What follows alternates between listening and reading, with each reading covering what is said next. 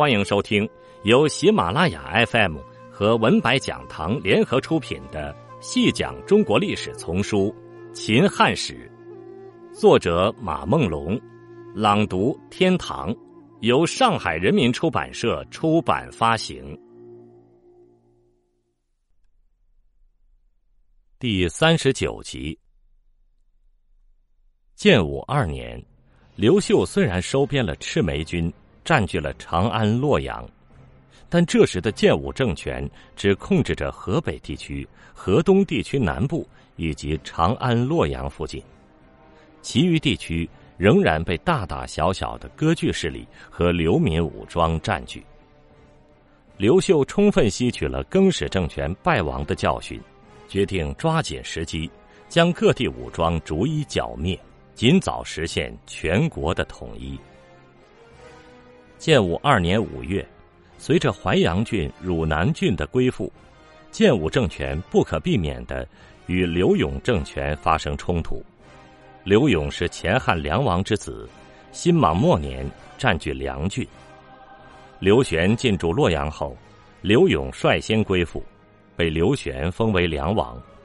更始政权与赤眉军混战时，刘永趁乱占据了济阴、山阳两郡。还有周边汝南郡、淮阳郡、楚郡、沛郡的部分城池。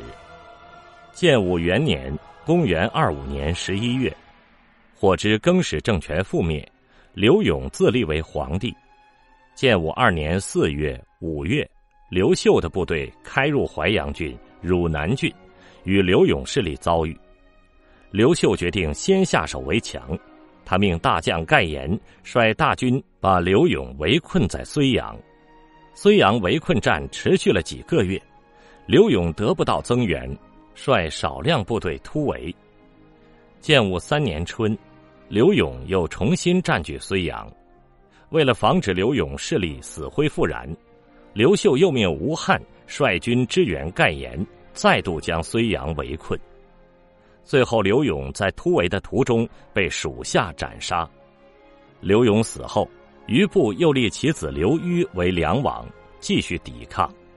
但这时的刘虞已经难成气候，只能在梁地做小规模的袭扰。建武二年五月，刘秀部将邓凤在返回南阳探亲时，因不满吴汉对同宗的抢夺而反叛。还联合当地不愿归附的更始旧将，共同对抗刘秀。刘秀收编赤眉军后，亲自率军征讨，迫使邓凤投降。其后，刘秀命岑彭率军继续进攻南郡。当时南郡被秦风和田荣占据。建武三年（公元二七年初），秦风联合从关中退出的严岑，袭扰南阳郡。被岑彭击败，严岑随后转投公孙述，秦风则退回南郡。建武五年（公元二九年），岑彭生擒秦风，田荣在南郡无法立足，经由长江入蜀，也投奔公孙述去了。秦风、田荣兵败以后，岑彭率军渡过长江。长江以南的长沙、武陵、零陵、贵阳等郡相继归附。岭南诸郡自王莽覆灭以来，在交趾木邓让统领下闭关自守。岑彭与邓让相识，写信劝降，终使邓让率领岭南诸郡官员归附建武政权。刘秀不费一兵一卒，就收复了荆州和交趾。赤眉军覆灭后，冯异率领军队开赴关中。当时关中大部分地区归附于严岑，其余地区则被地方豪强割据。冯异进占长安后，与严岑遭遇，双方在长安城西南大战。随后严岑兵败，原本归附他的关中豪强纷纷倒向冯异，严岑无法在关中立足。而根据地汉中已被公孙述夺取，只能率领残部出武关，逃往南阳郡。关中逐渐被冯异平定。建武四年（公元二八年），刘秀决定消灭割据燕地的彭宠。当年刘秀经营河北，曾经得到彭宠的支持。然而刘秀称帝以后，两人却起了隔阂。彭宠本以为自己功勋卓著，刘秀称帝，自己就算不封王，也能做三公。但是刘秀并没有对彭宠加官进爵，反倒将原来彭宠的部将吴汉、王良委任为三公。彭宠觉得没有得到礼遇，对刘秀颇为不满。建武二年，刘秀派至的幽州刺史朱福与彭宠不和，朱福暗地收集彭宠罪行，向刘秀汇报。刘秀故意把消息泄露给彭宠，想告诫他收敛行为，不想彭宠起兵造反。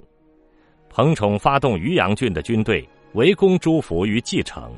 朱福弃城逃跑，彭宠占据蓟城以后，发文给周边的郡守，邀他们一同反叛。上古郡太守耿况严辞拒绝，涿郡太守张丰则与之联合。彭宠此后又攻占了右北平郡，基本控制了燕地，自称燕王，派人与匈奴联合，成为北方颇有势力的割据集团。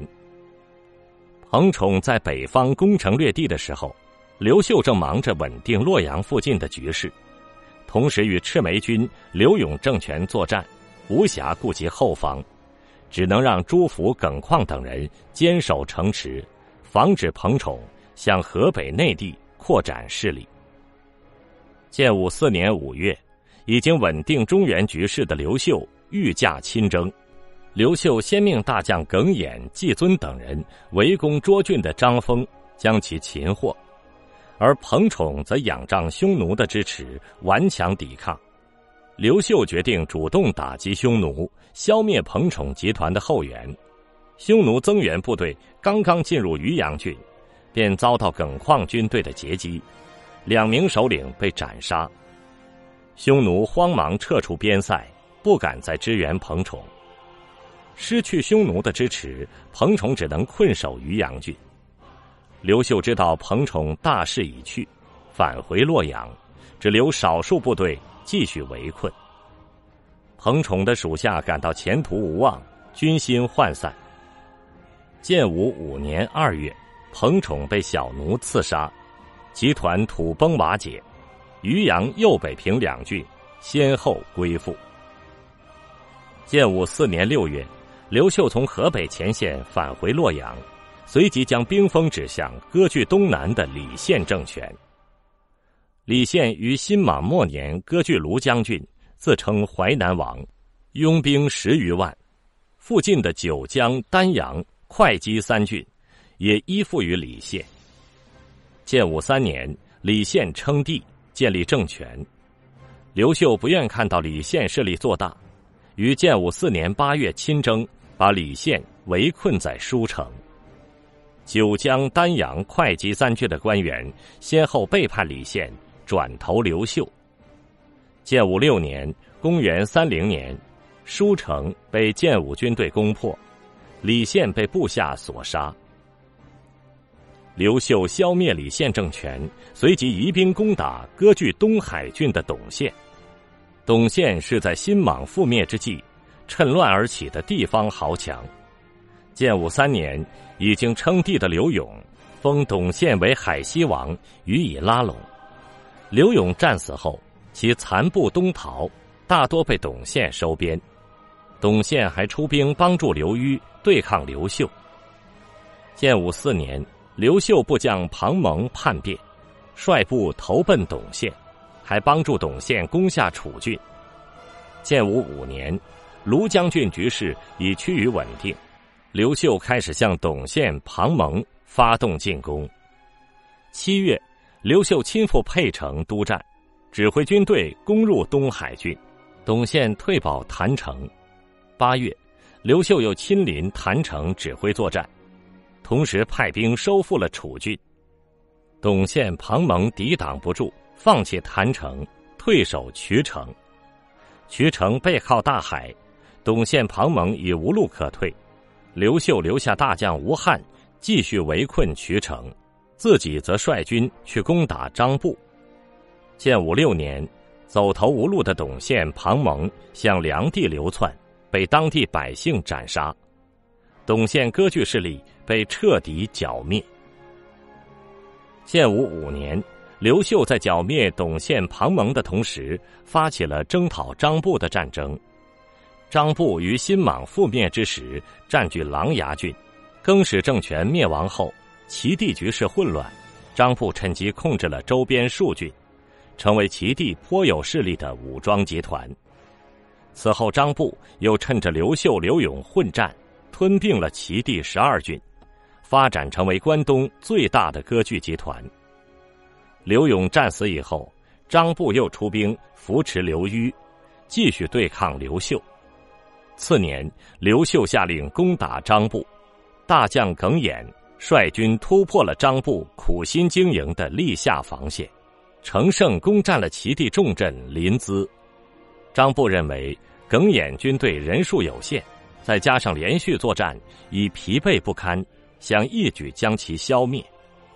张布调集了十余万大军，将临淄城团团围住，而耿弇则采取袭扰战术，消耗敌方。正在鲁郡指挥围剿董宪、庞蒙的刘秀，得知耿弇被围困，亲率主力救援。获知刘秀援军即将赶到，部将们都劝说耿弇固守城池。耿弇却认为军队久攻临淄不下，士气低落，现在正可以给予敌军致命一击。耿弇于是亲率部众出城作战，张布大败。仅率少数部众逃脱。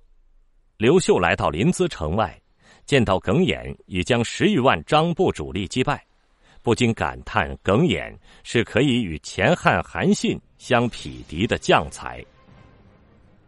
战败的张布已经彻底丧失了抵抗意志，很快投降。耿弇将张布押送至洛阳，刘秀予以张布优待，分封他为列侯。还在洛阳城内为他准备了住宅，使其终老一生。张布投降以后，治下郡县先后归附，齐地逐渐平定。建武六年，困守孤城的董宪、庞蒙、李宪等人相继城破身死，自此关东地区悉数平定。刘秀率领部众将返回洛阳，论功行赏。那些立有战功的将领，以及归附的武装首领，都得以封官拜爵。关东的平定，只是刘秀统一全国军事进程的阶段性胜利，因为关西大部分地区仍然被各种割据集团占据，这些政治势力不消灭，刘秀还算不上真正的皇帝。该年四月，刘秀亲赴长安，名义上拜谒西汉帝陵。真实的目的是，要对西北最具实力的韦骁集团下手。韦骁是陇西人，年少时颇有声名，被征召至长安跟随刘歆学习。新莽政权覆灭，陇西当地豪族趁势起兵，杀掉王莽派至的官吏，拥戴返乡的韦骁为领袖。韦骁攻克陇西诸郡，成长为长安以西。最大的政治势力，刘玄入主长安，征召韦骁入朝。韦骁对更始政权抱有幻想，前往长安，被委任为御史大夫。赤眉进军关中，韦骁对王匡等人建议放弃关中，遭到刘玄拒绝。韦骁率领亲信十余人逃回陇西，重新割据。此后，韦骁又相继击退赤眉军和公孙述的军事进攻，巩固了在陇西的地位。建武三年，冯异进军关中，陆续降服地方豪强。韦骁在来西的劝说下，归附刘秀。建武五年，刘秀授意韦骁发兵攻打公孙述，韦骁推辞，与刘秀产生隔阂。建武六年。关东已基本平定，刘秀致信韦骁，劝谕其入朝，韦骁拒不从命。刘秀亲赴长安坐镇，兵分七路征讨韦骁。刘秀低估了韦骁的实力，七路大军相继战败，韦骁还乘胜反击关中，幸得冯异顽强抵抗，才使韦骁退兵。此战使刘秀意识到韦骁实力强大，不得不重做计划。击败刘秀的进攻，韦骁公开与刘秀决裂，转而向公孙述称臣。建武七年，韦骁大举发兵，想一举夺取关中，又被冯异、季尊等人击败。建武六年、七年，建武政权在与韦骁集团的对抗中一直处于被动。然而建武八年，莱西的一次军事突袭，彻底改变了战场的局面。韦骁割据陇西，主要依靠的是陇山天险。韦骁以精兵把守陇山隘口，常使刘秀大军无功而返。莱西深知陇山交通的重要，私下派人寻找到一条越山捷径。建武八年春，莱西率领两千人翻越陇山，攻占陇西重镇略阳（今甘肃省秦安县），改变了战场的局面。韦骁亲率数万精兵围攻略阳。而刘秀则命冯异、吴汉等人火速增援莱西。韦骁采取决河灌城、地道突袭等方式围攻略阳数月，均无功而返。而此时刘秀率大军攻入陇西，控制河西五郡的窦融也率大军配合作战，韦骁集团随即崩溃，十余万人投降，韦骁则退守西城。今甘肃省西河县，刘秀认为大势已定，只留下吴汉、岑彭率少量军队继续围困韦骁，自己返回洛阳。汉军围攻韦骁近半年，仍未能将其攻下。这时，公孙述派来的援军赶到，与韦骁里应外合，将汉军击败。汉军撤回关中、陇西各郡县。又相继被韦骁夺回。建武八年征讨陇西军事行动的失败，严重打击了刘秀的信心，转而考虑以幽抚的形式拉拢韦骁。而莱西认为，经过此前的军事行动，韦氏集团已元气大伤，如果汉军一鼓作气，完全可以将韦氏集团铲除。刘秀最后采纳了建议。让莱西组织大军再次征讨陇西。建武九年八月，莱西、冯异等五将军翻越陇山。这时，韦骁已经病死，其子韦纯继续抵抗。韦氏集团没有能力与建武政权对抗，陇西各城池相继被攻陷。韦纯率残部退守洛门据，最后使尽粮绝。不得不开城投降。陇西刚刚平定，刘秀立刻命令部队南下，向公孙述政权发动进攻。当时诸将认为汉军需要稳定陇西局势，加以休整，而刘秀指出汉军刚刚取得胜利，应当乘胜继续进攻。倘若停止军事进攻，会给公孙述喘息之机。刘秀刚刚攻占陇西，就发兵蜀地，这正是典故“得陇望蜀”的由来。公孙述本为关中人，于新莽末年起兵蜀地，逐渐发展为蜀地最有影响的割据势力。更始二年，刘玄派遣军队入蜀，被公孙述击败，公孙述遂自称蜀王，建立政权。此后，公孙述。趁着更始政权与赤眉混战之机，兼并了蜀地各郡，还出兵占据了汉中，最终具有整个西南地区。于建武元年称帝。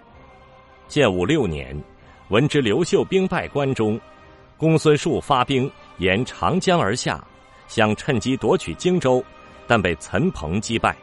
此次失利，使公孙述放弃了夺取关东的野心。选择固守蜀地。建武十一年，韦氏势力刚被剿灭，刘秀即命令莱西率军南下，同时命令镇守荆州的岑彭溯江而上。莱西很快攻占武都郡，蜀地北门洞开，岑彭则突破三峡天险，面对两路汉军的大举进攻，公孙述使出暗杀的手段，派遣刺客先后刺杀了莱西、岑彭，但公孙述的计谋并没得逞。刘秀分别委派盖延、吴汉接管北路、东路大军，继续向蜀地发动进攻。建武十二年初，吴汉率领大军。将成都围困，同时派兵招谕蜀地各郡县，蜀地官吏纷纷归附。当年七月，公孙述见困守孤城无望，率军出城决战，兵败身亡，残部开城投降。吴汉纵兵入城劫掠，公孙氏被满门抄斩，公孙氏政权自此覆灭。蜀地平定以后，刘秀调转兵锋，直指最后一个割据政权卢方集团。卢方本来是安定郡豪强，新莽末年割据安定郡，后来被韦骁击败，逃奔匈奴。新莽政权覆灭后，北方朔方、五原、云中、雁门、代五郡豪强纷纷投靠匈奴，匈奴立卢方为皇帝。将其护送至塞内，让他建立割据北方的政权，作为匈奴抵御中原王朝的屏障。建武十三年，刘秀大兵压境，卢方属下知道无力对抗，纷纷投降。卢方众叛亲离，只身逃奔匈奴。从建武二年消灭刘永政权开始，到建武十三年卢方政权的覆灭。刘秀历经十年余，终于剿灭了各地的割据政权，一个新的统一王朝终于在战火中建立起来。听众朋友，这一集就为您播讲到这里，感谢您的收听。